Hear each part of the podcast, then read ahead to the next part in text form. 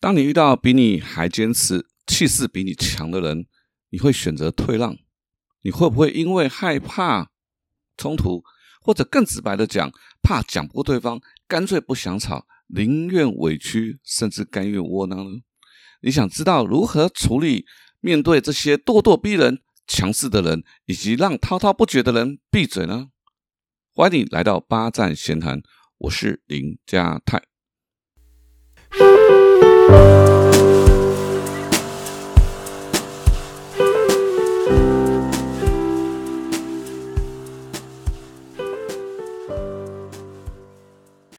最近在课堂上呢，举了一个生活中的案例。那平常这个案例呢，大家都很喜欢，觉得很受用。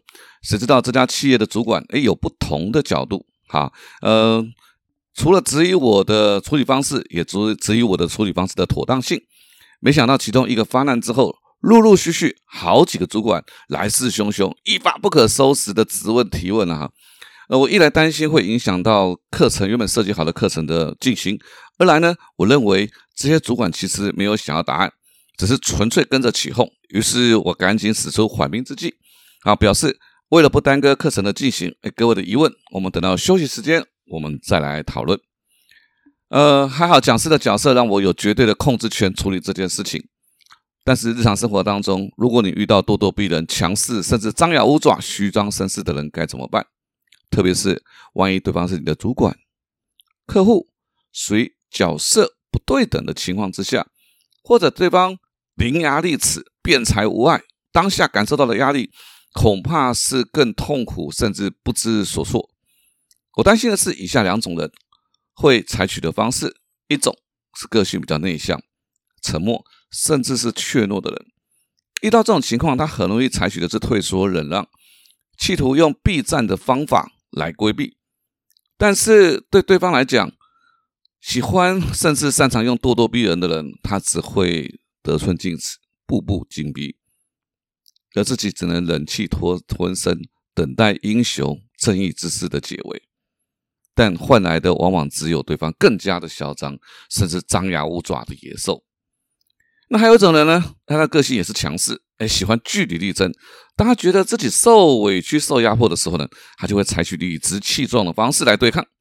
但是社会上，我们看这些社会行为，很多遗憾啊，甚至悲剧，是不是也是因为这样子而造成的？但是总有些人，即便面对这些伶牙俐齿、咄咄逼人的人，他们也有办法华丽优雅的来化解冲突。首先呢，我们分析一下这些喜欢用强势、盛气凌人方式来处理事情的人，他们大概有以下几种特点啊。第一个啊，不听对方说明解释，而而且很喜欢打断对方。啊，第二种，他们就执意只能用自己的方法，完全没有商量的余地。第三，哎，这个完全不在乎对方的感受，还只关心自己的诉求，一有没有人处理。第四，千错万错都是别人的错。啊，第五，说话态度强硬，哎，又又喜欢命令，又用喜欢命令的方式的那种控制狂。那第五，喜欢用言语攻击、暴力、逼迫的方式让对方妥协。第六，哎，有些人呢只会诉求自己是被害者，觉得都是别人对不起他。然后最后一个第七点就是他们的情绪特别的激动，完全无法理性沟通。听到这里呢，大概脑海当中应该浮现了某些人的样子了哈。但这些人不等于是坏人或者是小人，那有些就是喜欢用这样的方式沟通而已。那么遇到这样的人，我们到底该怎么沟通和处理呢？在谈如何应对这些人之前呢，我想跟各位分享一段精彩的对话啊！艺人小 S 是出了名的快嘴、伶牙俐齿，而且非常的犀利。那么在《康熙来了》这个节目当中呢，常常有来宾被他问的问题真的是搞得不知所措，甚至啊很尴尬。但是呢，他有一次遇到了金马奖影帝黄渤哦，小 S 不但没有占到任何的便宜，还被黄渤的回应啊搞到崩溃求饶。好，我们来看看他怎么跟黄渤对话的。他们第一次见面的时候啊，小 S 就讲了一句话，哎说：“哎，你怎么长得蛮特殊的？你长得蛮特殊的。”这话听得出来，就是在挖苦。哎，我们来看看黄渤怎么回答。他说：“哎呀，一开始啊挺婉约的，那后来呢就开始变得抽象了。”呃，这个黄渤的回答很有趣，他也没有针对你的特殊回答，还用另外一套模糊的方式来回避他。好，后来呢，他们比较熟了啊。这个小 S 又讲了，哎，你好像不适合拿红酒杯，红酒杯。黄渤的回答是，因为它不是纯水晶的，纯水晶的，哎，比较适合我。你看，轻轻的就把回掉了。好，这个小 S 最喜欢拿林志玲啊来问，他就问黄渤，如果我跟林志玲掉到海里，你要救谁？那另外一个会死哦。就黄渤说，应该先救你啊，因为林志玲个子比较高，她自己会露出水面。哇，一个回答，小 S 当场羞的不得了。最后一个问题，我觉得真的更绝了。啊，他说，如果啊林志玲啊说跟你拍了吻戏之后，吐了一个月，你你怎么看这件事情？这件事情，黄渤的回答就更犀利了，因为觉得其实这个时候他的他已经觉得说，也当然也熟了啦啊，于是他的回答就更简单了，他就说，你天天天天跟林志玲比，你有没有觉得你本身就是一个笑话？从容貌。从身高、从体型、从涵养、从学识，你哪一点可以跟人家比？啊，那你就天天每一次在节目为难人家，人家有没有哪一次说过你不好？啊，真是啊！如果你是个林志玲迷，或者你不是很喜欢小 S，你真的是会觉得这个这是黄渤的怼的小 S，真的是无话可说，大快人心啊！所以这就是这是黄渤他厉害的地方。啊，他厉害的地方，所以你看，回头谈谈，其实真的遇到咄咄逼人的人啊，很多人的处理方式真的是属于地雷。我有三大地雷跟各位分享。第一个，哎，就是告诉对方，你你先冷静啊。如果你有过这样的经验，你回想一下，当你跟对方讲说你会先冷静的时候，对方往往的回应，他的反应会更加的暴怒，会更加的暴怒。为什么？因为当我们跟他说你先冷静的时候，你会先冷静的时候，就是告诉对方他的态度不好，所以他当然他的情绪就会更暴怒。那第二种呢，就是我们刚刚提到的，他会逃避，逃避。像我刚刚讲的，我是缓兵之计啊，算上一种逃避。可是我采取缓兵之计的原因，是因为我认为当下我有那个绝对主控权。可是万一这个人是你身边的人，你难道要逃避一辈子吗？好，逃避之后，另外一种就是一昧的忍让，一昧的忍让，我就让让让，我就不跟你讲。讲的好听就是我不跟你吵，讲的讲的直白一点就是很多人我吵不过你，干脆我不跟你吵。可是最后的结果是什么？最后结果难道你要忍让他一辈子吗？网红医生啊，ICU 陈志金医生的著作，好有一个故事让我非常的印象深刻啊。很多时候啊，很多时候这种照顾病重父母的子女啊，想要让长辈好走，可是这些没有住在一起的子女啊，啊常常是最反对的那一个啊。所以一个要一个要放手让父母走，一个不让放手让父母走。你知道这种生死的事情，最后产生的冲突有多么的激烈？所以手足之间那种严重的冲突啊，后来呢，陈志金陈医生就研究了之后，发现这些不愿意放手的人，大概有大概有种情况。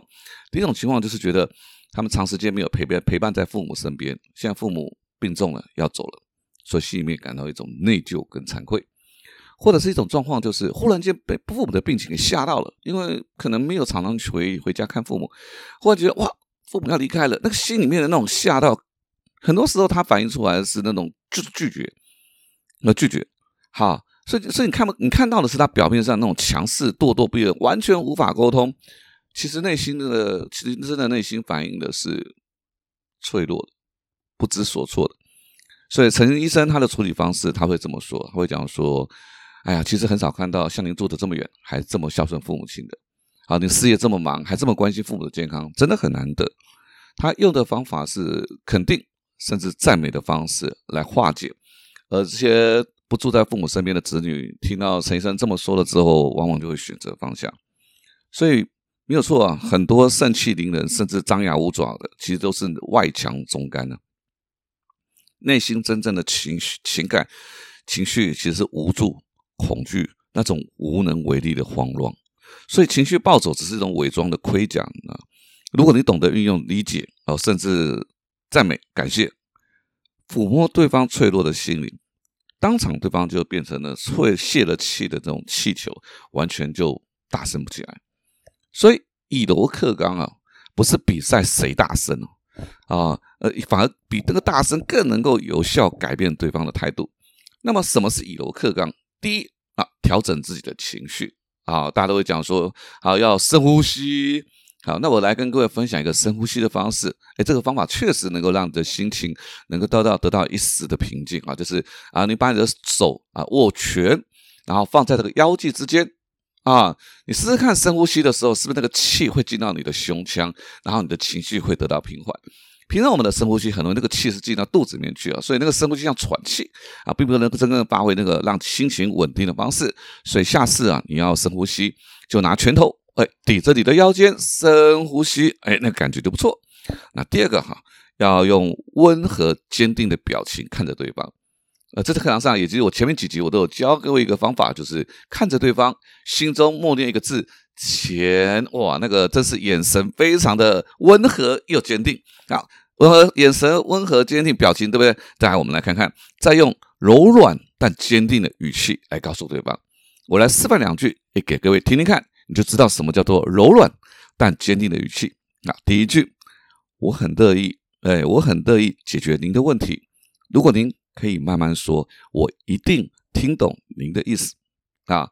第二句，谢谢您愿意告诉我你内心里面的不舒服，虽然无法马上解决问题，但我会尽力最快速的来解决。好，哎，千万不要硬碰硬啊！真的，我觉得你就用这两句来回应对方，呃，因为硬碰硬的结果，就算你讲赢了啊，其实真的是超级累、超级痛苦了啊，没有成就感，只有疲惫感。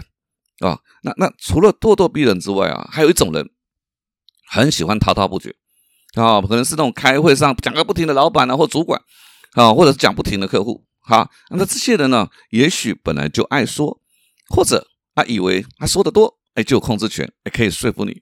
那有些人呢，只是忘情停不下来，哪怕你一直看手表，哦，对方也视若无睹，完全不在意你的感受和处境啊。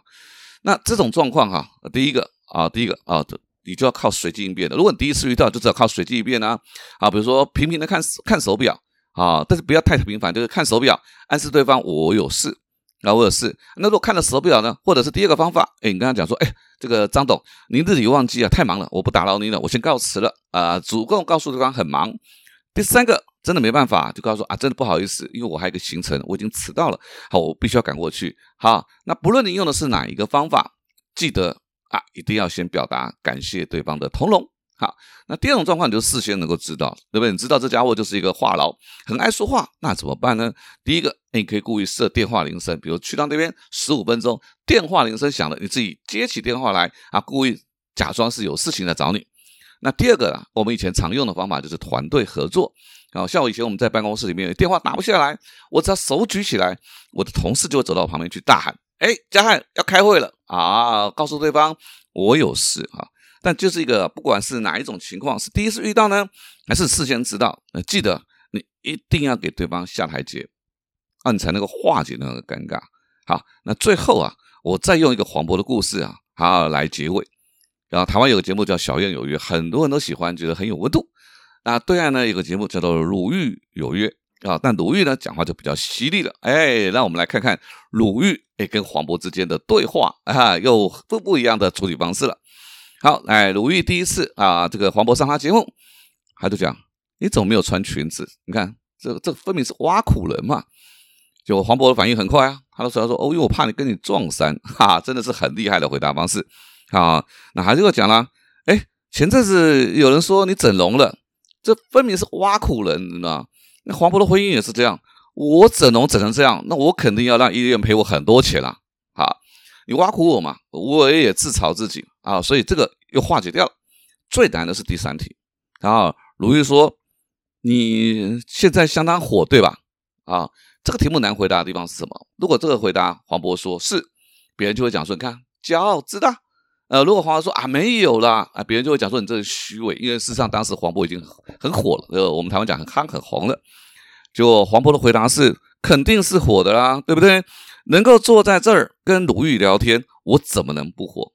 真是回答的漂亮，一句话捧了鲁豫，又捧了自己，真的是不简单啊！所以呢，这个沟通。这个从刚刚我们讲的两段黄渤的这个应对方式哈，他教我们五件事情。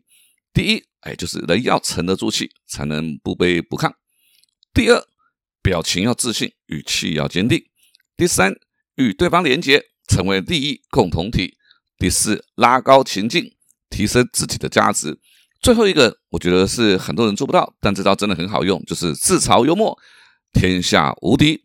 沟通啊，这个。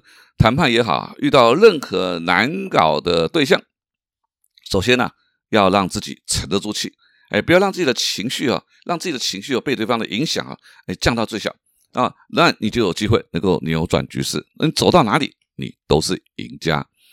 八站闲谈，捕捉平时错过的风景，发现被忽略的观察角度，让生活多一点乐趣，人生多一点厚度。如果呢，你有任何想要跟我分享的事情，你都可以搜寻我的脸书粉丝团“八站闲谈”，也别忘了帮我留下五颗星。我们下次见喽。